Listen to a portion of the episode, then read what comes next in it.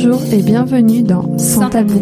Je suis Manon, passionnée de podcast et curieuse de tout. Et moi Jo, créative et dingue de café.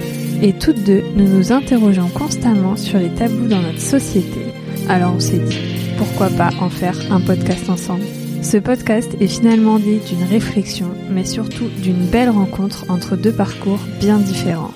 Si vous aimez parler des sujets qui mettent la plupart d'entre nous mal à l'aise, car vous comprenez, ça ne se fait pas d'en parler, ici nous prendrons le temps et la liberté d'en parler avec vous grâce à des témoignages. Nous mettrons également en lumière certains questionnements en interrogeant des professionnels. Pour témoigner, vous pouvez nous envoyer un mail à santabou.podcast.gmail.com. Alors, prenez un cookie, un thé ou un bon verre de vin, car c'est tout de suite dans Sans, tabou. On parle de Ragnagna. Dans cet épisode, je reçois Éléonore Grief au micro de Sans Tabou. Elle nous parle de son métier de réalisatrice, mais plus particulièrement de son dernier documentaire qui s'intitule Mauvais sang, en coproduction avec France 3 Grand Est et qui est sorti le jeudi 26 mai dernier. On y parle des règles, de menstruation, de ragnagna, sans tabou et sans complexe, mais surtout de cette invisibilisation dans notre société. Pourquoi est-ce aussi tabou alors que finalement cela touche des millions de personnes dans le monde? Ça vous intéresse? Alors je vous laisse écouter ma conversation avec Éléonore. Bonjour Éléonore, comment vas-tu? Bonjour, euh, bah, je vais bien. euh, je suis bien contente d'être euh, d'être avec toi pour pour parler de, de mon deuxième film.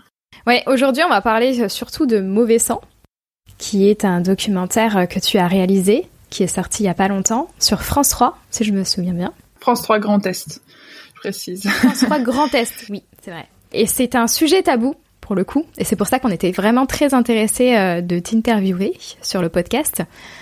Et du coup, en fait, tu es une réalisatrice. Est-ce que tu... Donc tu as fait deux, deux documentaires, tu viens de le dire. Et c'était quoi le premier, du coup? Alors c'est un film qui s'appelle euh, Mange-moi. Et euh, c'est sur euh, le vécu euh, des proches d'une personne souffrant d'anorexie. Ah oui. Donc en fait, c'est sur l'anorexie, mais quand même plus sur euh, le vécu familial autour de la personne qui en souffre. Alors il se trouve que c'était sur ma famille, donc c'était un film euh, plus personnel que Mauvais sang. Euh, mais voilà, qui avait été aussi coproduit par France 3 Grand Est. Donc euh, voilà, c'était pas ma première euh, ma première collaboration sur ce format, sur du documentaire, voilà pour euh, pour une télévision euh, régionale. Ah Mais c'est top, du coup, en fait, tu t'es enfin, t'es un peu comme nous, tu t'aimes bien euh, les- parler des sujets tabous. Oui, oui, les, les- ce qui, tout ce qui touche finalement au corps des femmes et euh, et euh, et, à- et le corps des femmes dans la société notamment. Donc forcément, euh, souvent, c'est tabou. Ouais. Hyper intéressant de les aborder et d'essayer un peu d'ouvrir les esprits. euh. non, c'est super. Moi, j'ai adoré ton reportage, Manou aussi, on a toutes les deux adoré, comme on a pu te le dire en off. Mais du coup, qu'est-ce qui qu'est-ce qui t'a fait accepter de parler sur ce sujet, mais sur le podcast d'abord? Euh, donc, tu veux dire dans le cadre de, de votre podcast, euh, bah, parce que déjà ça permet de faire connaître euh, mon travail, parce que une fois qu'il est passé à la télévision, euh, la vie qu'il pourra avoir, ce sera en festival. Euh, mais bon, voilà, il faut qu'il soit sélectionné, il faut que le bouche à oreille peut-être fonctionne. Donc voilà, on est toujours pour pouvoir faire vivre un film après sa sortie pour qu'il il existe, pour qu'il rencontre euh, son public. Et ensuite, euh, voilà, je me dis euh, que quand c'est justement dans un cadre qui est vraiment intéressé par le sujet, bah c'est d'autant plus intéressant. Ça vient toucher des personnes qui seront là pour les bonnes raisons quelque part. Parce que bon, bah par exemple, dans la promo du film, j'ai pu parler sur France Bleu Sud Lorraine. et bon, bah là, c'était hyper euh, généraliste. C'était deux mots sur le film et c'était fini. Ouais. C'est pas, c'est c'est très bien pour, euh, pour voilà pour promouvoir le film, mais euh, mais c'est pas du tout le même travail. C'est pas aussi intéressant. C'est aussi pour ça que quitte à prendre du temps pour ça, autant privilégier euh, les bons canaux. Mais là, je te confirme qu'on va on va en parler en profondeur. on va prendre le temps, y a pas de souci. Et comment t'as eu l'idée de faire ce, documentaire? C'est par rapport à ton vécu ou? Alors c'est toujours un peu mêlé parce que euh, quitte à passer euh, 4 ou 5 ans de sa vie à travailler sur un sujet autant que on soit bien intéressé. Alors déjà bon bah voilà, ça concernait le corps des femmes. Je pense que c'est en tant que féministe euh, voilà, c'est une question qui m'intéressait mais sans que je le sache vraiment. C'est quand j'ai eu un moment euh, bah, pendant que je réalisais mon premier film, il y a eu des des moments de, de creux. Et euh, il se trouve que c'était début 2017 euh, quand il y a plusieurs livres qui sont sortis sur le sujet, euh, notamment Ceci est mon sang d'Élise Thiebaud. Et donc voilà, à la radio, on commençait à en parler, il y avait des petits reportages ici et là sur le grand tabou des règles et voilà tout ce qu'on pouvait en dire. Et là d'un coup, bah, je me suis dit mais c'est vrai, ça c'est un sujet sur le corps des femmes qui est hyper intéressant qui pour l'instant a pas trop l'air d'exister en film. Euh, alors que bon, visuellement, euh, on peut faire peut-être des choses. Et pour autant, donc j'ai commencé à creuser le sujet, à lire les bouquins, à écouter les émissions qui étaient faites, et il y avait un truc qui qui était pas du tout abordé et qui m'intéressait particulièrement, c'était le fait de pas avoir ces règles. Ah. Alors je suis complètement d'accord que pour briser le tabou, il faut justement faire exister les règles euh, bah, aux yeux des gens quelque part, même si je suis pas forcément je vais pas dire aux gens euh, allez-y montrez vos culottes ensanglantées euh, au monde entier, c'est pas ça, euh, ça mon projet. Hein, Il y en a qui l'ont fait et voilà, c'est génial pour pour elles mais c'est vrai que je comprends en fait la diversité des points de vue sur la question entre celles qui préfèrent que ça reste quelque chose d'intime et de caché. voilà, il n'y a pas de il y a pas de mal avec ça. Mais du coup, effectivement, bon, il faut en parler pour que ça existe. Mais pour autant, il y a eu tout un discours en fait au début, et ce qui est assez logique, c'était de dire, voilà, on revendique nos règles, du coup, il faut les vivre, il faut les vivre à fond, et il faut les vivre hyper naturellement. Et en fait, moi, ça m'a, ça m'a un peu dérangé parce que je me suis dit, mais en fait, euh, ça veut dire qu'on réduit encore un peu la femme à, à ça. Hmm. Enfin, voilà, on, on, a ces règles, notre corps, il est fait comme ça, et du coup, il, il, il y a qu'une seule manière euh, de les vivre, de les... et il y a qu'une seule expérience des règles. Et en même temps, c'était normal parce que c'était le début, donc évidemment que si on commence à parler des règles, eh ben, on parle de les avoir et de les avoir de la manière la plus la plus évidente. Mais pour moi, il y avait toute la dimension euh, autour de des femmes ben, de la ménopause, des femmes qui n'ont pas leurs règles pour une raison. Euh, bah, peut-être que l'anorexie m'avait aussi un peu influencé pour ça, c'est que euh, de savoir que voilà, il y avait plein de personnes qui se retrouvaient à plus avoir leurs règles et que justement c'est tellement constitutif dans notre parcours de femme d'accéder à la féminité par les règles parce que voilà c'est un peu un des premiers événements à l'adolescence qui marque vraiment ça et qui continue d'ailleurs de marquer ça euh, quand on en parle voilà à, beaucoup de femmes c'est euh, symboliquement c'est quand même hyper important voilà, moi ça, en tout cas, ça m'a questionné. Ça veut pas dire que je me suis pas intéressée à tout ce qui se disait autour, mais disons que j'ai d'abord abordé les choses euh, un peu sous un angle un peu dévié, quoi. De, On parle des règles, mais on parle pas de, de toutes les situations, même si c'est de toute façon euh, difficile. Ah oui, mais ça ferait un reportage euh, très très long. En dix parties. Mais ce qui fait que voilà, moi, on va dire sur le plan, enfin personnel, le fait que ça m'a, ça m'est intéressé, c'est qu'il se trouvait qu'à ce moment-là, j'avais une pilule qui m'avait enlevé les règles, enfin voilà, et que et je le vivais très bien. Mais ce qui fait que je m'étais, et le fait que je le vivais très bien fait que je me suis dit ah mais en fait, euh, les règles ont déjà une position particulière pour moi. C'est ni un truc que je subis, ni quelque chose qui me fait peur. Enfin, j'ai pas de défiance forcément vis-à-vis de mon corps. Euh, enfin, il y avait tout un truc qui est qui passait bien et en même temps je me suis rendu compte que j'en savais pas tant que ça sur le sujet. Enfin voilà. Et donc dès qu'on commence à creuser, on découvre plein de choses. Mais j'avais quand même j'ai commencé en tout cas mon projet avec cette inquiétude de pas partir dans de nouvelles injonctions à faire voilà aux femmes parce que en tout cas à ce moment-là dans ce que j'entendais, j'avais l'impression que le discours principal c'était vivez vos règles le plus naturellement possible et donc arrêtez la pilule, arrêtez euh, toute votre contraception, euh, euh, ne, ne portez que des cups et, et des serviettes lavables parce qu'à ce moment-là c'était ça qui était un peu à la une. Évidemment je suis complètement pour les cups et, et pour les serviettes et maintenant pour les culottes menstruelles ça a l'air c'est génial sur le principe, c'est juste que c'est pas accessible à toutes, c'est pas pratique pour tout le monde, et du coup on continuait un peu d'être dans cette injonction. Euh, il y a qu'une seule bonne manière de vivre ces règles, et j'avais en tout cas assez peur de partir dans ce discours-là. Et donc j'espère que le résultat final, que mon film ne, ne distribue pas comme ça des injonctions ou des normes. Euh, parce que en tout cas, c'était pas le but du projet. Bah moi, c'est pas mon ressenti en tout cas. si ça peut te rassurer. Après, peut-être que d'autres personnes auront ce ressenti, je ne sais pas. Mais moi, c'était pas le mien et je crois. Enfin, je vais pas parler à la place de Manon, donc euh, voilà. Mais du coup, ton but, euh, c'était de faire en sorte euh, justement qu'on parle des règles plutôt globalement en fait, et que ça soit moins tabou. C'était ça. Oui, dans tous les cas, il y avait l'idée de de d'aider, enfin de contribuer à briser le tabou, comme comme le faisaient plein d'autres personnes, par d'autres moyens aussi.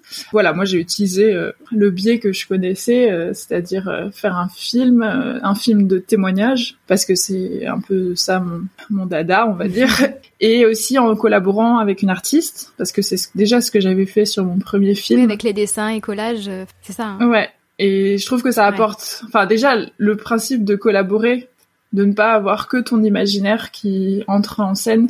C'est hyper enrichissant et ça apporte beaucoup. Et pour le spectateur, je pense que ça permet de, voilà, de, d'avoir une autre lecture, de, de, pouvoir s'identifier différemment, de, d'en retirer plus de choses et des choses aussi plus personnelles parce que voilà, chacun, chacun reçoit euh, à la fois la parole et à la fois, euh, bah les séquences d'animation, euh, tout, tout, tout, cet univers que Elsa Brozovic a, créé, bah chacun, voilà, il, prend ce qu'il a envie d'y prendre et euh, et je pense que c'est c'est bien plus enrichissant comme ça que si c'était juste moi qui qui racontais euh, seul mon histoire. Ouais, toujours on a toujours plus euh, plus d'idées et après on fait une sorte de petit mix des deux ou on essaye de se mettre d'accord. Je suis totalement d'accord. et quel message, s'il y en a un en particulier bien sûr, souhaites-tu passer à travers ce film? Alors, effectivement, il y a contribuons tous à briser le tabou, mais euh, en fait c'est d'abord et avant tout pour que chacun puisse vivre tel qu'il l'entend son rapport avec son corps euh, dans la société. En gros, c'est se libérer, mais se libérer euh, de ce qui nous gêne. S'il y a des choses qui qu'on vit bien, et il n'y a pas de problème à, à voilà, on n'est on n'est pas obligé de tous embrasser la même manière de vivre ces règles. Et surtout, il faut entendre qu'il y a d'autres manières entendre qu'il y a d'autres situations et, euh, et justement euh, s'intéresser à ce qu'on bah, à ce qu'on peut faire pour aider euh, et pour enfin pour contribuer sans sans en faire enfin sans imposer sa vision des choses. Et je sais que c'est hyper difficile parce que je pense que on a toujours tendance surtout quand on pense que on a trouvé la bonne la bonne façon. la, voilà la bonne façon de, de dire ce qui est mieux. Mais bah déjà on, on, on vit nos règles de, différentes manières, en fonction de nos flux, de fonction de notre ressenti, ou de notre maladie si on en a une en fonction de ça, donc euh, notamment l'endométriose. Donc on peut pas avoir la bonne méthode entre guillemets, on a la bonne méthode pour nous-mêmes, mais c'est tout quoi. C'est ça. Et donc c'était aussi ça l'idée de faire un film avec plusieurs témoignages. Il y a 11, 11 euh, protagonistes dans le film. C'était aussi de donner une diversité. Alors même si bon, ça reste des expériences qui se ressemblent on n'a pas des cas hyper particuliers. Euh, ça reste quand même plusieurs expériences de femmes, entre autres, qui euh, ensemble construisent, on va dire, une un parcours relativement classique du corps euh, du corps des femmes, voilà, à travers les différents âges et et dans la société, quoi. Mais en tout cas, on voit que chacune fait, enfin, a trouvé ou pas son cheminement avec son propre corps. Et du coup, c'est aussi un message qu'on peut, enfin, peut-être le film, contre, enfin, essaie de contribuer à ça, c'est, c'est euh, bah, de faire, d'intégrer les hommes dans la problématique, de voir comment eux aussi, il y a tout un, un apprentissage, euh, une appréhension de ce qui se passe et, euh, et de comment après eux ils peuvent euh, aider sans euh, bah, sans prendre la place des femmes euh, sur le sujet parce que c'était pas voilà c'était aussi ça qui c'était pas le but de donner la parole aux hommes c'était pas c'était pas leur donner une place qu'ils n'ont pas. Mais en tout cas euh, je pense pas qu'on puisse euh, avancer sur des questions d'égalité si tout le monde n'est pas intégré dans la conversation quoi. Mm. Donc c'était ça aussi l'idée, c'était de faire participer un maximum de, de personnes que tout le monde se sente concerné. justement, comment as-tu réussi à trouver des hommes? C'est justement une question qui me qui m'est venu à l'esprit. Comment est-ce que tu as réussi à trouver déjà des invités tout court pour témoigner, notamment des hommes, quoi? Alors c'est sûr que trouver les femmes c'était plus facile euh, parce que l'air de rien. Euh... Alors il y a eu beaucoup de bouche à oreille et, euh... et pour la plupart euh, il y avait un vrai enthousiasme en fait à l'idée de de témoigner. Au départ, j'ai, enfin j'ai fait évidemment euh, beaucoup plus d'entretiens que ce qui, enfin pas des entretiens filmés. Hein. Ce qui est dans le film, c'est toutes les personnes que j'ai rencontrées. Il y a personne qu'on a filmé qu'on n'a pas mis dans le film, mais j'ai rencontré des dizaines d'autres femmes qui voulaient m'aider d'abord dans, dans, le processus d'écriture du projet. Mais il y avait un, oui, un vrai enthousiasme, euh, surtout, on va dire, dans la génération euh, des 20-30 ans. Là, on sentait un, vrai désir de parler, un vrai désir de partager. Les femmes plus âgées, c'est là que le bouche à oreille aussi a pas mal aidé parce que euh, ça paraissait peut-être moins évident. Ah, parler des règles, d'accord. Pourquoi? Mais après, il y avait aussi euh, des personnes qui, qui voyaient tout à fait euh, l'intérêt. Mais dans tous les cas, voilà, quand même du côté des femmes, ça paraissait assez évident. Et donc pour les hommes, bon, au départ, j'ai, je me, suis, je me suis un peu fait la main, on va dire, sur des amis, de voir ce qu'ils pouvaient avoir à apporter sur la, sur la problématique quelles étaient les questions sur lesquelles ils avaient euh, des choses à dire et qu'est-ce qui les questionnait en fait dans tout ça et voilà leur rapport au, corps euh, bah, de leur copine en général, euh, qu'est-ce que ça leur a inspiré.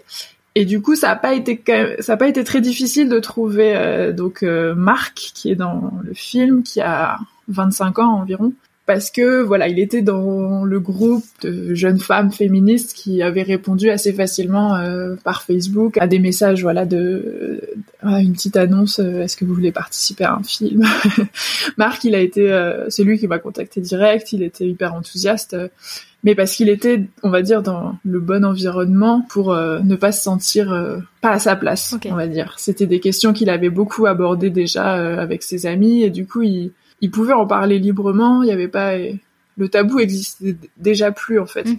ça aide. oui, ouais, complètement. Mais par contre, trouver un homme, oui, de plutôt la cinquantaine, ça, j'ai essuyé des refus et c'était même difficile de trouver à qui s'adresser parce que tout simplement, ils savaient pas qu'est-ce qu'ils allaient bien pouvoir me raconter et, et, donc il y avait une vraie pudeur et c'était vraiment oui, mais qu'est-ce que, enfin non, je sais pas quoi te dire là-dessus et donc non, je ne dirai rien. Et jusqu'à ce que, euh, voilà, par le bouche à oreille, euh, Francis, qui est dans le film, accepte. Mais d'abord aussi en partant euh, sur le, enfin voilà, sa réponse c'était bah je sais pas très bien ce que je vais pouvoir te raconter, mais bon si si t'as des questions, vas-y. Et en fait, il a fait ses devoirs avant le tournage. Ah, bien. Il a posé des questions à son ex-femme, à sa fille, voilà. Et, et, en fait, le jour du tournage, je lance la première question et il parle pendant une demi-heure. Ah ouais Il a fait la moitié de mon questionnaire sans que j'ai besoin de relancer quoi que ce soit. Oh, génial. Donc euh, voilà, il avait il avait creusé et en fait plein de souvenirs lui étaient revenus, plein de choses comme ça euh, bah, qu'il avait euh, qu'il avait mis sous le tapis un peu quelque part de bah, que c'est pas important, ça ça fait partie du quotidien et en fait rien que de se poser la question, ça lui avait permis de se rendre compte qu'il y avait plein de choses à dire. Ah ouais. Donc voilà. C'est quand même euh, tous les mois en moyenne, on va dire. Donc, euh. oui, voilà. Mais c'est vrai que même pour lui, au bout d'un moment, bah, ça, ça, avait fait partie du quotidien. Mm. Comme nous, euh, nos cycles, ils s'enchaînent et on se souvient pas forcément de chacun d'entre eux. du coup, il y avait plus, oui, c'est peut-être une, une idée un peu générale de vagues souvenirs et, et après, voilà, plein d'anecdotes lui étaient revenues de même le rôle que lui avait pu jouer à certains moments ou pas, quoi. Et tu dis justement euh, que tu as mis facilement à trouver des témoignages femmes, beaucoup moins facilement hommes et surtout cinquantaine. Et il a parlé pendant une demi-heure et justement je me demandais combien de temps chaque étape prenait. Chaque étape, c'est-à-dire recherche de témoignages, ensuite enregistrement. Euh. En tout cas, nous on dit tournage là parce tournage. que c'est ça. On, on, arrive avec euh, tout le matos, mais euh... donc en tout cas pour les, les, grosses étapes de la réalisation d'un film comme ça, il y a quand même aussi d'abord toute une, une grande une grande partie qui est l'écriture pour les financements, parce que le documentaire de création pour la télévision, c'est tout un pour pour pouvoir produire un film, il faut avoir la certitude qu'il va être diffusé derrière à la télévision. Et donc, ça demande de le financer avant même de le réaliser. Ah oui. voilà, parce qu'on pourrait le pression quoi. Voilà. enfin, disons qu'en tout cas, on pourrait euh, par exemple réaliser on pourrait réaliser le film et après seulement le vendre à une chaîne une fois le produit terminé. Mais euh, mais là en tout cas dans dans ce on va dire ce ce plan de financement euh, ça il faut d'abord que la qu'une chaîne de télévision accepte de le coproduire et s'engage à le diffuser derrière. Donc il y a quand même toute une partie oui de d'un travail d'écriture qui est assez long.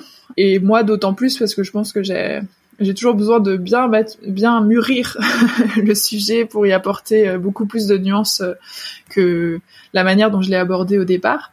Et donc, euh, j'ai fait énormément d'entretiens dans cette première partie du travail pour pouvoir écrire des dossiers où il y avait déjà de la vraie parole, du vrai témoignage, euh, plein d'informations réunies, euh, plein d'anecdotes euh, qui permettaient de construire le récit. Et donc après, quand le film était financé et donc qu'on pouvait se lancer dans, vraiment sa création, j'ai recontacté des personnes que j'avais déjà interviewées pour savoir celles dont les témoignages étaient vraiment intéressants, notamment parce que j'avais pas forcément rencontré des personnes de tout âge, euh, bah, par exemple Françoise qui est dans le film qui a plus de plus de 80 ans. J'en ai pas rencontré beaucoup des personnes aussi âgées.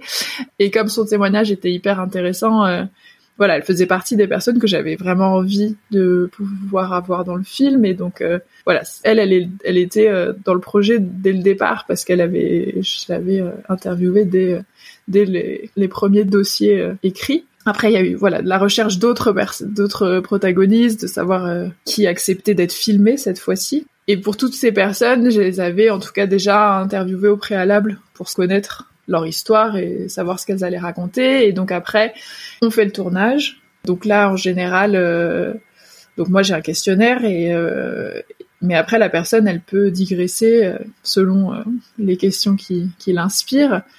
Et donc on avait en moyenne, on va dire une heure, une heure et quart de, de vidéo à la fin, parfois plus, parfois un peu moins.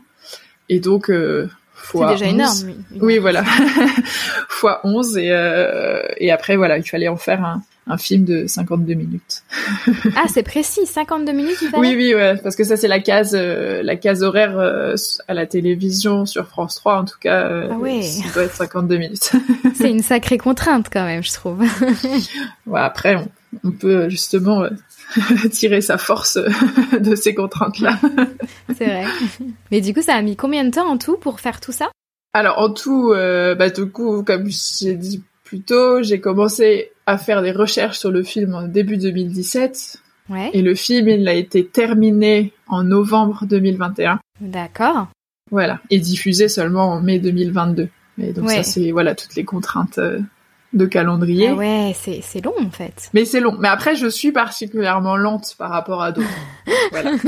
Mais après, il faut quand même compter pour donc pour ce genre de euh, de projet avec donc un financement au préalable et tout ça, on peut difficilement faire en dessous de deux ou trois ans parce qu'il y a tout un processus d'écriture et de et de commission en fait. Il faut soumettre le dossier, il faut attendre les réponses et donc si on veut pas commencer euh, à engager des frais ou trop de frais. Tant qu'on n'a pas d'argent, on est obligé d'attendre et donc euh, oui, forcément deux trois ans. Euh, si tout se passe très bien, euh, que le que les dossiers ils emportent tout de suite l'adhésion, que les chaînes sont au rendez-vous. mais c'est ouais, quand même deux trois ans parce que souvent rien que le temps du tournage, puis le montage, puis la enfin le mixage, tout ça, c'est quand même sur un an facilement le temps que tout se Ouais plus la programmation après euh, sur la chaîne. Voilà. Parce que je suppose que ça aussi, ça se fait à l'avance. Oui, c'est quand on a fini le film en novembre, on savait déjà que ce serait pas avant euh, le printemps 2022. Donc, euh, ouais. faut être patient. oui, c'est un peu frustrant. Surtout quand on sait qu'il est fini, quoi. c'est ça. Et tu disais tout à l'heure que tu mets surtout le format avec des témoignages. Pourquoi?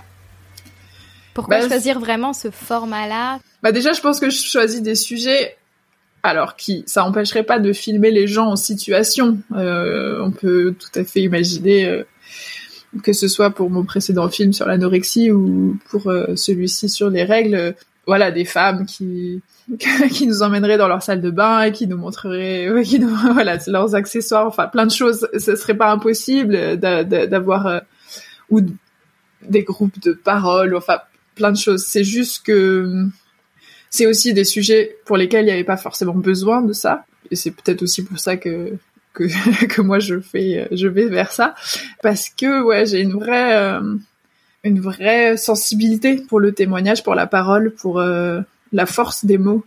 Alors ça, ça se prête pas à tous les contextes parce que voilà, selon les situations, les gens peuvent pas forcément euh, témoigner, avoir euh, de la distance. Enfin voilà, selon les sujets, c'est pas forcément euh, pertinent. Mais en tout cas là, pour des femmes qui prenaient un moment pour voilà réfléchir à ce qu'elles avaient ce qu'elles avaient vécu, refaire un peu le parcours creuser ses souvenirs de qu'est-ce qui les avait marqués dans leur histoire avec leur propre corps, euh, bah moi je trouve que ça marche bien. Il y a des mots comme ça qui peuvent euh, venir ou des, anecdotes, euh, la manière de les raconter, c'est c'est hyper riche, on s'identifie et bon voilà c'est un c'est quelque chose avec quoi je, me sens relativement à l'aise euh, recueillir euh, de la parole et ensuite la mettre en scène, la monter pour pour construire un récit. Oui, c'est ouais. Je pense que c'est quand même vraiment lié à la manière dont soi-même on, on, reçoit les choses. Euh, ça conviendrait pas à tous les réalisateurs. Et moi, oui, j'ai la parole, c'est c'est un, une matière euh, qui, qui me touche beaucoup, quoi. En fait, c'est plus c'est parce que c'est plus naturel. Parce que j'étais en train de me dire pourquoi plus un documentaire avec témoignage du réel que un film. Euh, quand je dis fiction, c'est pas exactement ça, mais qui raconte mais que c'est un, film classique. Tu vois ce que je veux dire? Je sais pas si j'ai bien fermé ma question. Si si, mais alors, en tout cas moi ce que je peux dire c'est que j'ai aussi, je suis très accrochée au réel. Enfin à la vérité c'est pas c'est pas la bonne manière de le dire, mais mais en tout cas c'est pour ça même ce, que je disais avant c'est que même pour écrire un dossier, voilà je pars sur des sur des témoignages réels. J'invente très peu. Enfin je voilà je vais pas moi-même euh, fictionner des, des choses. Euh, c'est pas c'est pas c'est pas mon truc préféré j'aime bien avoir la vraie parole des vrais gens, des vraies histoires. Euh, voilà, c'est c'est ça qui qui m'intéresse et le fait qu'en plus il existe des personnes comme ça qui acceptent d'un coup qu'on leur brandisse une caméra sous le nez euh, dans leur vie euh, alors qu'ils n'avaient pas du tout prévu de passer à la télé ou sur un écran. Et ils acceptent de partager un petit bout de leur quotidien, un bout de leur histoire. Et je trouve que c'est c'est assez incroyable. Parce que euh, après effectivement on sait pas ce que ça devient, comment les gens le reçoivent, mais pour le peu que j'en sais, des retours qu'on fait sur euh, mon travail, ça touche, ça, ça parle aux gens et euh, ça les fait réfléchir sur leur propre histoire. Je dis pas que du tout que faire une fiction ça ferait pas ça, c'est juste que moi je saurais pas le faire pour que derrière, enfin ça voilà, ça, ça touche autant les gens dans leur propre sensibilité, que ça résonne en eux, ça je saurais pas le faire autrement qu'en utilisant euh, ce que me donnent euh, d'autres euh, vrais gens. Mais je comprends le fait de, trouver, enfin c'est c'est hyper, je sais pas comment on peut dire, gratifiant de, de, trouver des personnes qui acceptent d'être filmées et interviewées. Parce que je sais qu'on fait des micro-trottoirs aussi sur Sans Tabou et d'aller dans la rue demander aux gens s'ils veulent bien être filmés et enregistrés. Je sais que c'est très très très très compliqué. Après là, ça, ça prenait pas de temps que toi. clairement, ça prenait beaucoup de temps. Et du coup, tes sujets, ils sont abordés en fonction des personnes trouvées. Enfin, tes sujets. Parce que les menstruations sont vécues de différentes façons en fonction des personnes. Et du coup, tu t'as vraiment choisi, comme tu disais tout à l'heure, les personnes qui conviendraient le mieux, les moments, parce que c'est hyper compliqué de faire ça, parce que comme tu disais, tu les enregistrais sur une heure. Et après, il fallait prendre la bonne partie qui convenait. À tel moment, fallait le mettre. Comment, comment tu fais ça? Alors, effectivement, il y avait enfin, on va dire que le postulat de base, c'était d'avoir différentes générations de femmes pour euh, pour pouvoir effectivement parler des menstruations, euh, des premières règles jusqu'à la ménopause. Donc il y avait, on va dire, cette première idée qu'il fallait parmi tous les personnages qui seraient dans le, enfin voilà, toutes les personnes qui participeraient au film, il fallait quand même une certaine diversité d'âge. Mhm. Alors dans parmi les personnes que j'ai rencontrées, il y a effectivement eu quelques parcours un peu atypiques qui racontaient un rapport aux règles euh, parce que c'était des règles très particulières. Du coup, c'était un rapport euh, forcément particulier parce que tel, j'ai rencontré plusieurs personnes qui avaient euh, qui souffraient de métroragie, donc ça veut dire qu'elles saignaient beaucoup, beaucoup, beaucoup. Donc c'est, enfin voilà, c'était des proportions euh, anormal.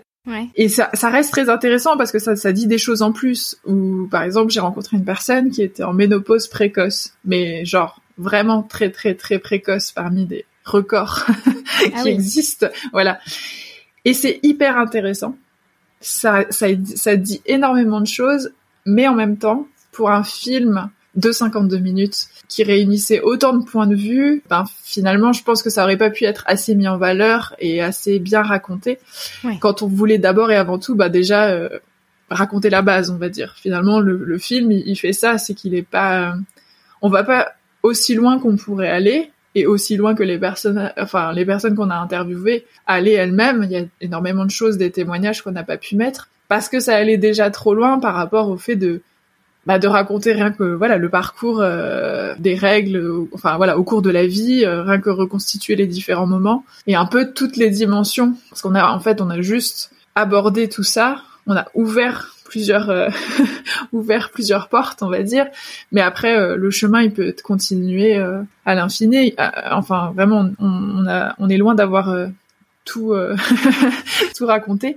Et donc à la fois tout en étant assez personnel, va pouvoir s'imbriquer avec celui des autres pour pouvoir raconter à plusieurs voix une histoire des règles. Et ensuite, effectivement, une fois qu'on a les entretiens et qu'on passe au montage, ben, au départ, on a monté euh, de manière assez exhaustive, on va dire, tous les sujets, on les a gardés, toutes les, toutes les thématiques possibles, on les a gardées on a essayé de les agencer et ensuite en regardant on va dire une première version du film qui durait euh, finalement pas si longtemps je crois qu'on a on était déjà arrivé à 1h40 ce qui était très raisonnable mais qui brassait bien d'autres thématiques que celles qui sont euh, maintenant dans le film. Et ben très vite en fait en se disant bon on parle de quoi? On parle des règles. Ça permettait de de dire bon bah ça en fait euh, c'est pas le sujet. Enfin c'est pas le sujet. Disons qu'on n'a pas la place et, et que c'est vraiment c'est très lié mais c'est pas assez lié par exemple, on avait euh, toute une partie sur la contraception masculine, parce que comme on parle de l'égalité et du partage un peu de la charge, c'était lié de parler un peu de contraception féminine, et donc derrière, si on interpelle les hommes, qu'est-ce qu'on pouvait proposer d'autre Et donc la contraception masculine était était venue euh, dans, dans la discussion, notamment avec Marc. Et en fait, bon, ben c'est pas lié directement aux règles, et donc on l'a enlevé. Bah oui. Même si c'était hyper intéressant, et c'était une ouverture vers autre chose. Ça fait que on a essayé vraiment de raconter les règles des premières jusqu'à la ménopause, d'aborder tout ce que ça touche dans la vie quotidienne, donc à la fois euh, la gestion, un petit peu la contraception, parce que ça c'était pas complètement lié non plus, enfin par certains aspects mais pas complètement, et puis beaucoup, ben voilà, la gestion de la douleur pour celles que ça concerne et les règles en société et donc beaucoup dans le monde du travail parce que ça représente une part hyper importante ou à l'école voilà. Et du coup ben très vite euh, on avait 52 minutes euh, de témoignages parce que bon on va pas se mentir le film il est quand même très bavard. Ça parle un peu du début à la fin. Mais pour que ça se tienne et pour que d'un témoignage à l'autre voilà on, on glisse d'un sujet à l'autre ou d'une idée à l'autre sans que, que ça, ça paraisse assez logique et je me demandais, par rapport à tout à l'heure, tu disais, la dessinatrice, elle s'appelle Elsa Morozevich. Morozevich. Je voulais savoir pourquoi tu as décidé justement euh, d'utiliser ce format papier-dessin un peu qui bouge plutôt que euh, des photos, des vidéos pour, euh, pour couper un peu avec les parties témoignages. Si tu as une raison, je pense que oui. oui. Alors il y a plusieurs raisons. Déjà, Bon, c'est lié au fait que j'ai rencontré Elsa en recherchant voilà des, artistes qui seraient intéressés par le projet. Et Elsa travaille avec la matière papier. Elle fait du pop-up, du coup euh, vraiment euh, découper du papier, c'est c'est ce qu'elle fait euh, au quotidien. Et faire aussi du se tourner un peu vers le stop motion qu'elle avait déjà un peu expérimenté, ça l'intéressait. Donc il y avait vraiment tout un éventail de possibilités, mais de travail avec le papier. Ensuite, elle, elle pouvait argumenter de la pertinence d'animation en papier et du pop-up par rapport au sujet des règles, parce que euh, les premiers pop-up, en fait, c'est les livres d'anatomie. Je crois c'est au 15e siècle, mais je me trompe même peut-être, c'est peut-être même avant. Où voilà, c'était les premiers moments, en fait, on ouvrait le corps humain. Et à l'intérieur, il y avait en papier toutes les, tous les organes et on pouvait soulever et on trouvait. Et donc c'était les premiers pop-up. Et donc pour un film qui allait parler un peu, euh, qui allait expliquer un peu l'anatomie, on s'est dit bon bah ça marche bien. Et une autre raison que moi j'avais, c'était de quand même créer autre chose, enfin de créer une distance avec le réel. mm. à la fois parce que bah, ça apporte quelque chose en plus sur le plan de l'imaginaire, euh, d'autant que voilà ce que Elsa elle a créé, c'est il y a vraiment une dimension ludique, euh, ça peut être poétique, euh, c'est drôle, il y a des moments où on a enfin, on a quand même créé une maquette d'utérus qui ressemble à un flipper et rien que ça c'est pour le coup le réel nous aurait pas permis d'aller vers ça et donc c'était intéressant de justement d'intégrer un imaginaire différent. À l'écran, ça permet aussi de se détacher justement de du réel des, des entretiens face caméra. On a les personnes qui sont face à nous, qui, qui parlent. Et d'un coup, hop, on passe dans quelque chose d'hyper différent, un univers hyper coloré. Hmm. Niveau équilibre, ça, ça apporte quelque chose. Et moi, je me suis dit que ça pouvait aussi être bien. Alors après, c'est ça, ça, ça, ça s'argumente, mais comme mes premières réactions, enfin les premières réactions que j'ai reçues en parlant notamment à des hommes du projet du film, en disant bon bah on va faire un film sur les règles. il y a eu des réactions de dégoût, entre autres.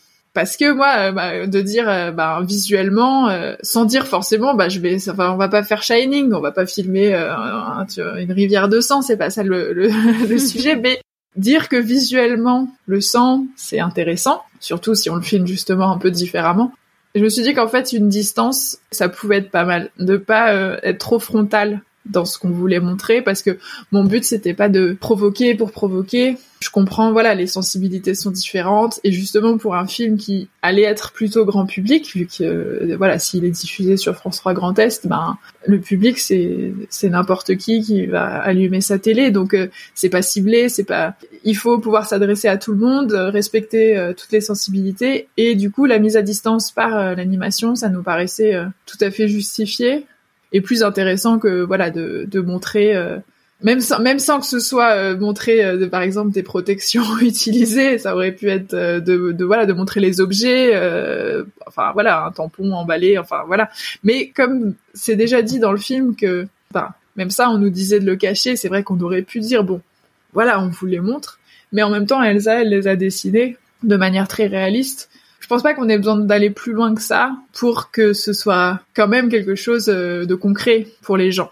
Voilà. Et du coup, on, on crée voilà un univers parallèle euh, qui voilà qui apporte quand même cette dimension euh, pédagogique quand il le faut, avec un peu aussi un, peu d'ironie.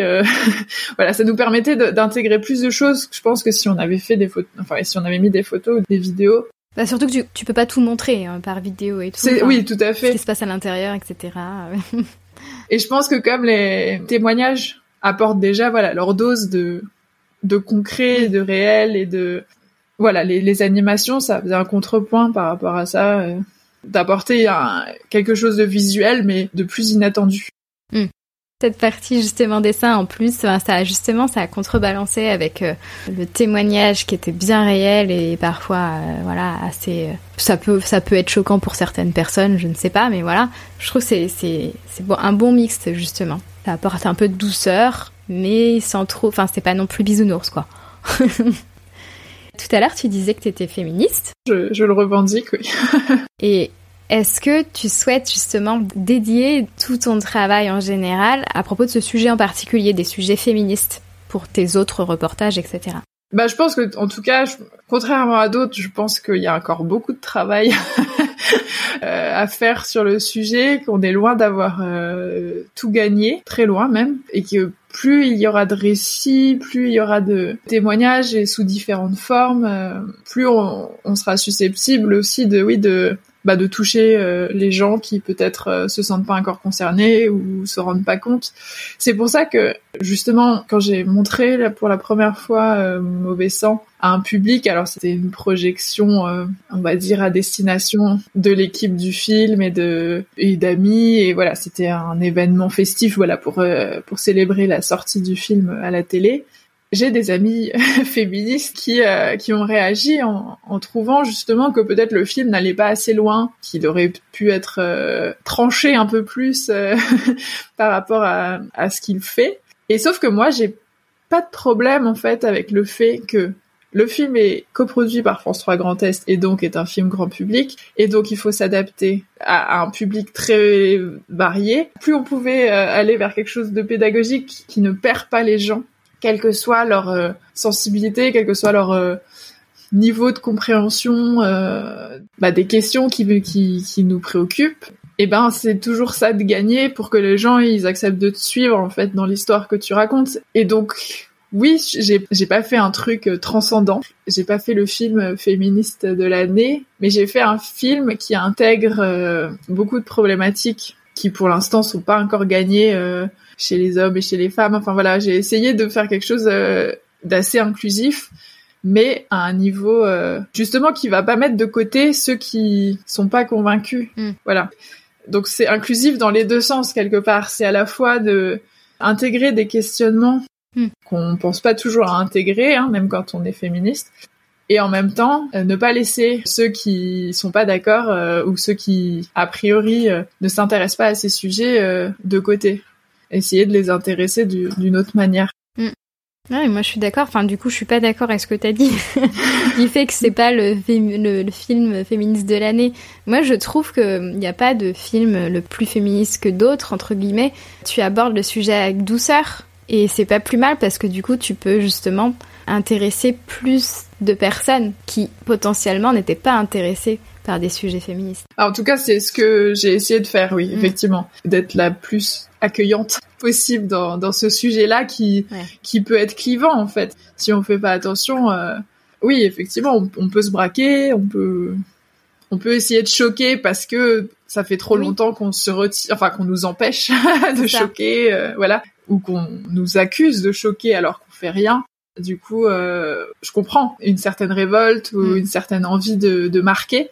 Mais après, voilà, moi j'ai proposé autre chose et euh, et tout participe à, un récit commun et euh, chacun peut y prendre euh, ce qui l'intéresse et voilà. Et est-ce que qu'est-ce qui se passe dans ta tête en ce moment? Je suis persuadée quand même que tu as d'autres idées de réalisation. Alors oui, j'ai une autre idée. Alors après, euh, faudra voir si j'arrive à, à l'emmener plus loin que là où ça en est pour l'instant. En fait, quand j'ai écrit Mauvais sang, à un moment, j'ai bien galéré par rapport aux questions de, de maternité. Parce que donc parler euh, parler de, des règles, c'était parler de la fécondité, c'était parler d'une potentialité du corps féminin. Ou pareil, il y a aussi beaucoup d'injonctions.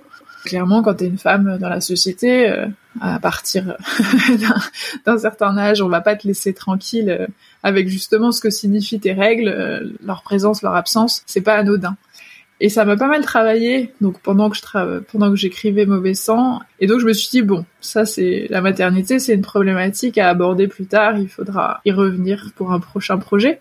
Et euh, avec le temps qui a passé, il y a autre chose qui s'est imposé encore plus violemment, on va dire, c'est l'écologie. je suis féministe et écolo. Combo gagnant à cette époque. Et du coup, euh, je me pose euh, depuis un certain temps maintenant très sérieusement la question d'avoir ou pas des enfants. Je doute de plus en plus. Et donc, comme je suis pas la seule de mon âge, je suis pas la seule, euh, voilà, dans mon entourage, euh, des personnes qui ont entre 20 et, euh, et 35 ans autour de moi, personne ne, ne veut faire d'enfants. et ça me paraît, ça me paraît pas anodin. Ça dit quelque chose et ça dit quelque chose aussi euh, de nos générations qui ont mm. pu se poser cette question, je pense, grâce au féminisme. En fait, d'avoir euh, le choix, là où on nous le laisse encore, euh, pour l'instant. Oui, ne parle... pour l'instant, j'aime beaucoup le pour l'instant. Hein ne parlons pas de du droit à l'avortement aux États-Unis. Voilà. C'est ça. Du coup, bon, tant qu'on l'a, on peut, enfin, en tout cas, on sait qu'on que c'est une question qu'on a gagné euh, à se poser il faut se la poser. Mm. Et après, je suis pas du tout contre euh, le fait de faire des enfants. C'est juste que moi, personnellement, eh ben, je sais pas si j'aurai le courage. Face à l'avenir, mm. je manque un peu de courage. Et du coup, voilà, c'est un sujet que j'aimerais euh, éventuellement développer, de réfléchir à, à, ça, de faire ou pas des enfants pour des raisons écologiques, parce que bon, en plus, des raisons, il y en a plusieurs. Mais euh, voilà, pour l'instant, ce projet ne gagne pas l'adhésion de ceux à qui je l'ai soumis. Donc euh, on verra. Pour l'instant, c'est pas encore fait. c'est dans ta tête, quoi. voilà. Et justement, je vais faire le même exercice que tu as fait avec tes témoignants, témoignantes. Peux-tu nous raconter ton expérience de femme sur les menstruations? En quelques mots, non pas en une heure, mais... Eh ben, justement, comme les femmes du film, il y a eu cette fierté euh, aux premières règles. Enfin, cette fierté, ce soulagement de se dire, oh, ça y est, j'ai et je suis normale Parce que oui, effectivement, euh, on a l'impression d'accéder à quelque chose, euh, un truc un peu mystérieux que toutes les copines euh, commencent à avoir de leur côté, et donc c'est hyper rassurant de les avoir, et on est un peu galvanisé par l'expérience pendant un temps. Ensuite, ça a été moins sympa je fais bah bon déjà je trouvais ça un peu chiant. Hein. Mais comment ça, ça revient tous les mois C'est ça. Non mais moi le côté de se dire que là c'était parti pour 40 ans grosse angoisse, surtout qu'en fait très vite euh, pendant l'adolescence, on va dire à partir du fin de collège, début du lycée, ça a commencé à devenir hyper compliqué à vivre. Euh, je faisais partie de celles qui en souffraient beaucoup, beaucoup. Et effectivement, les médicaments, ça marchait pas si bien. Et du coup, là, la perspective de vivre ça pendant toute ma vie de femme, ça m'a pesé vraiment, vraiment, vraiment. J'avais pas de problème avec le sang, j'avais la sensation de subir mon corps et de subir la féminité aussi c'est pas tout à fait ça que j'avais imaginé et pourquoi il faudrait supporter ça. Et du coup, effectivement, le jour où un gynéco m'a dit, ben, si vous avez mal pendant vos règles, on supprime les règles. Ah et voilà. Et en fait, au départ, j'étais un peu interrogative et puis il m'a dit, ben, entre le fait de provoquer des fausses règles avec une pilule classique et juste de pas avoir ces règles avec une autre pilule, euh, voilà, c'est pas plus compliqué que ça. Ça m'a convaincue.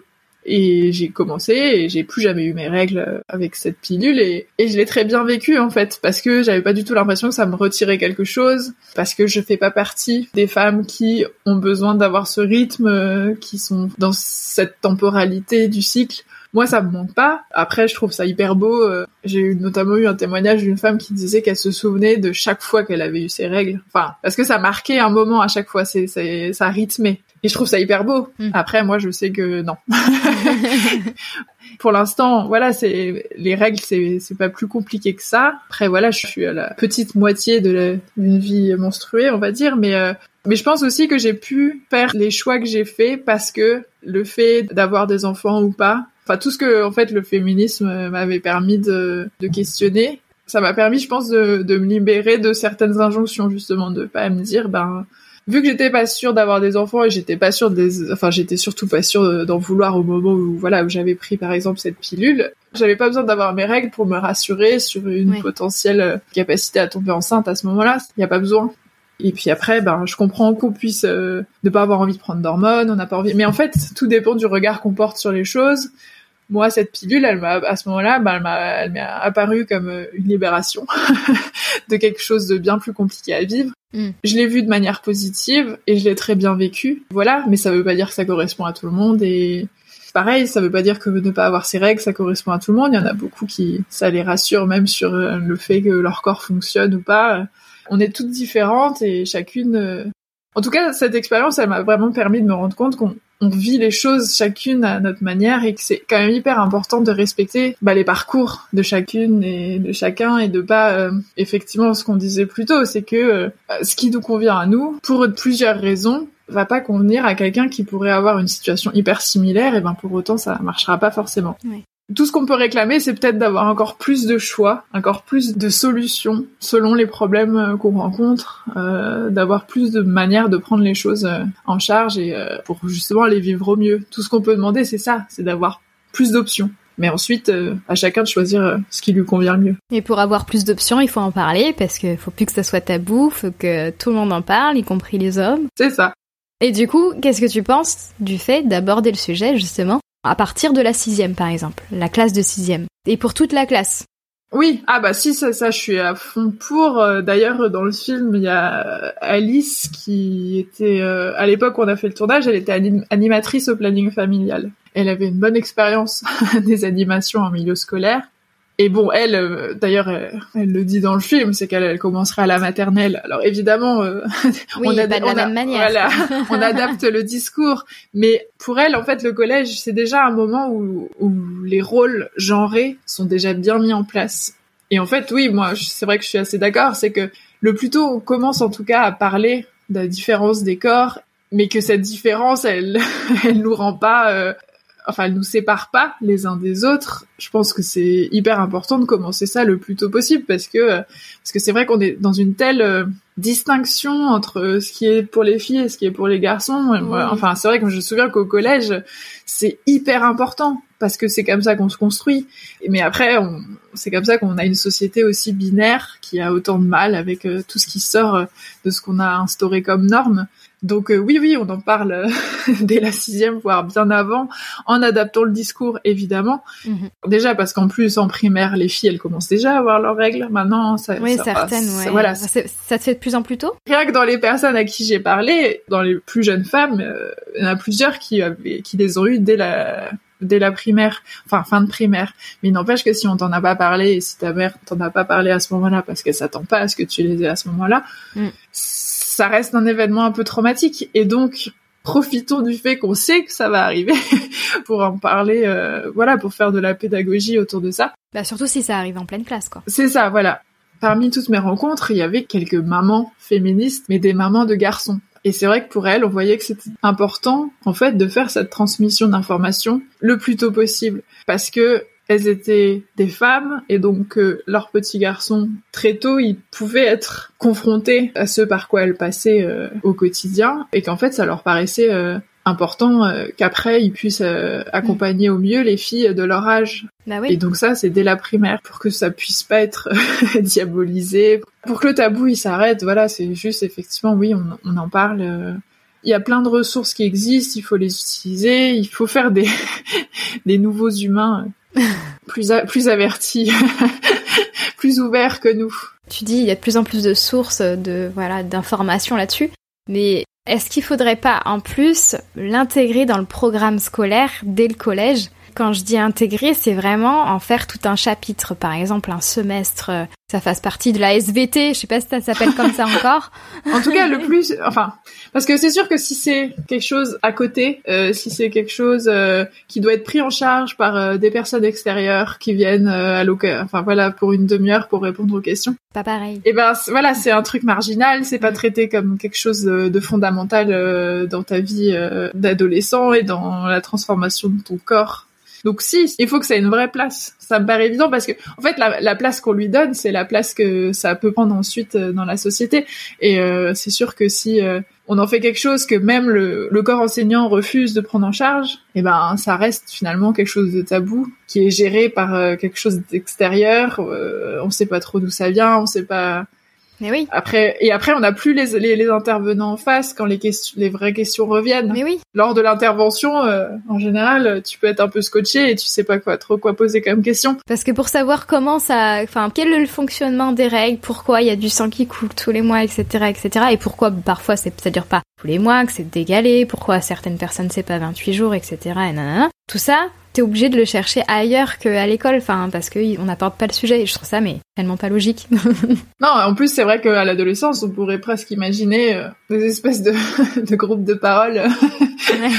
C'est pas obligé que ce soit euh, mix, mais en tout cas, il faut que les garçons et les filles puissent euh, accéder à de l'information et parce qu'effectivement c'est ça reste un âge où c'est pas forcément facile d'exposer ces questions-là.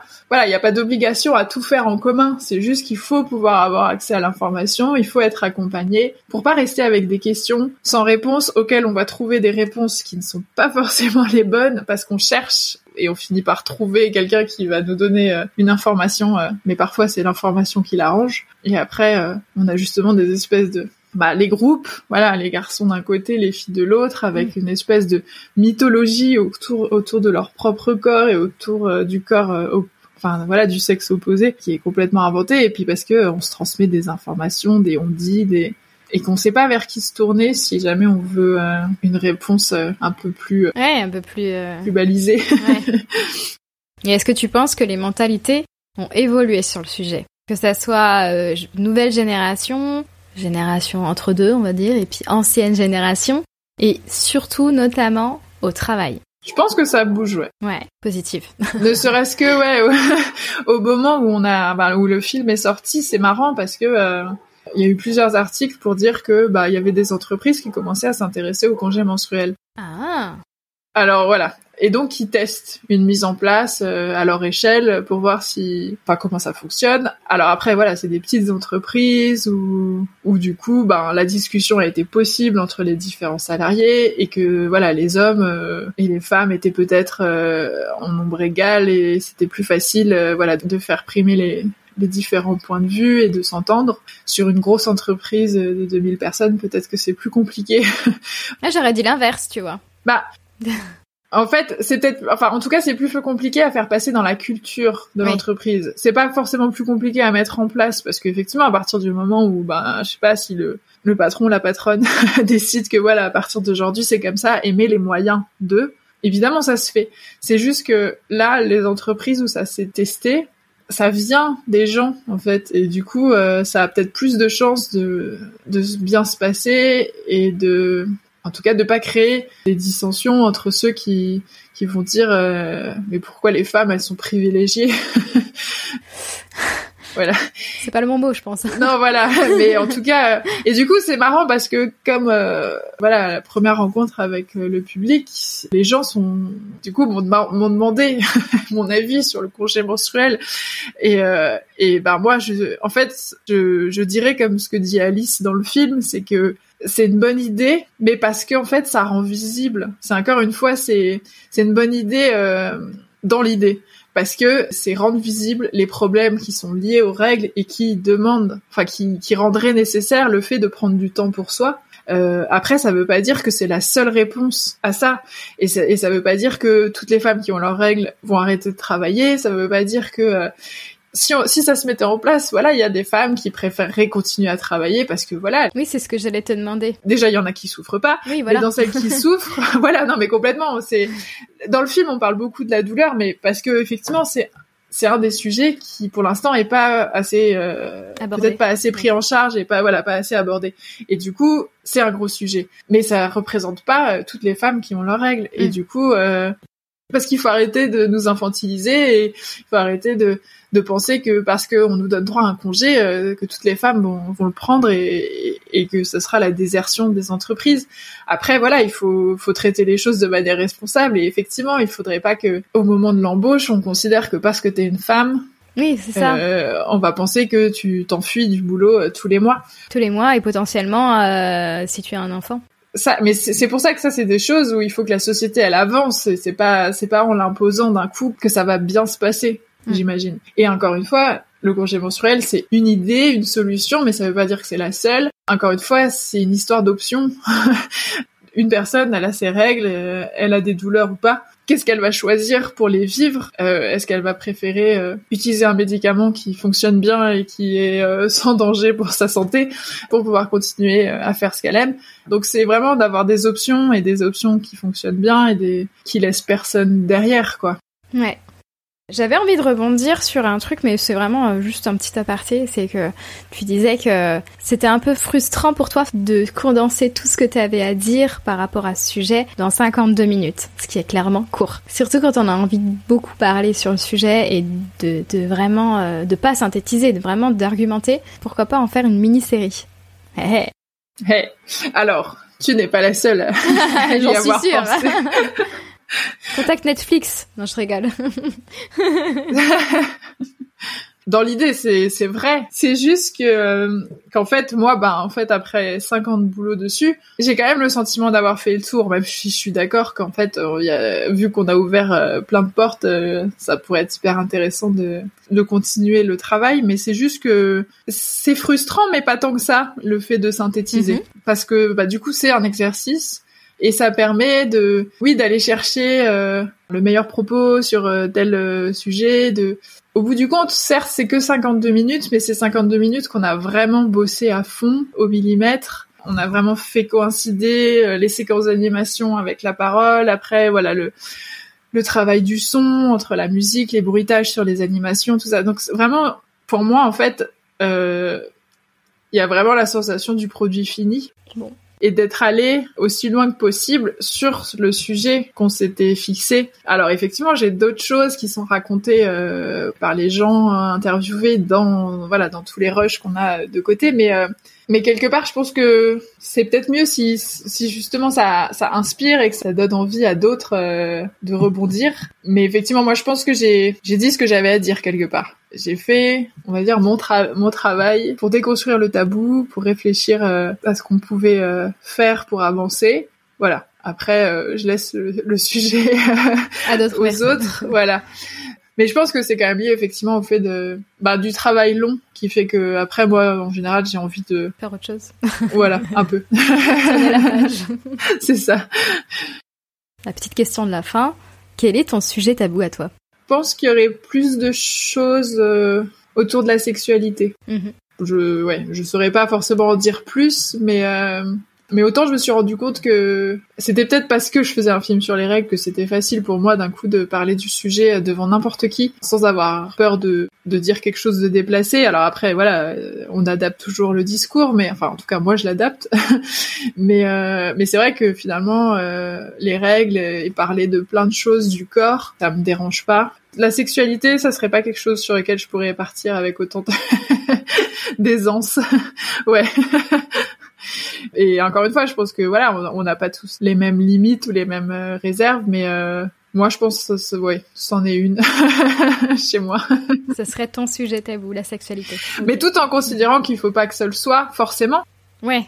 Hmm. Il y a toujours une part, euh, une part d'intime, de personnel que qu'on peut, voilà, on va pas forcer hmm. chez les gens, quoi. C'est-à-dire que tu pourrais pas toi en parler, mais par contre écouter quelqu'un qui en parle. Oui, ça, il y a pas trop de problème. Ouais. Très bien.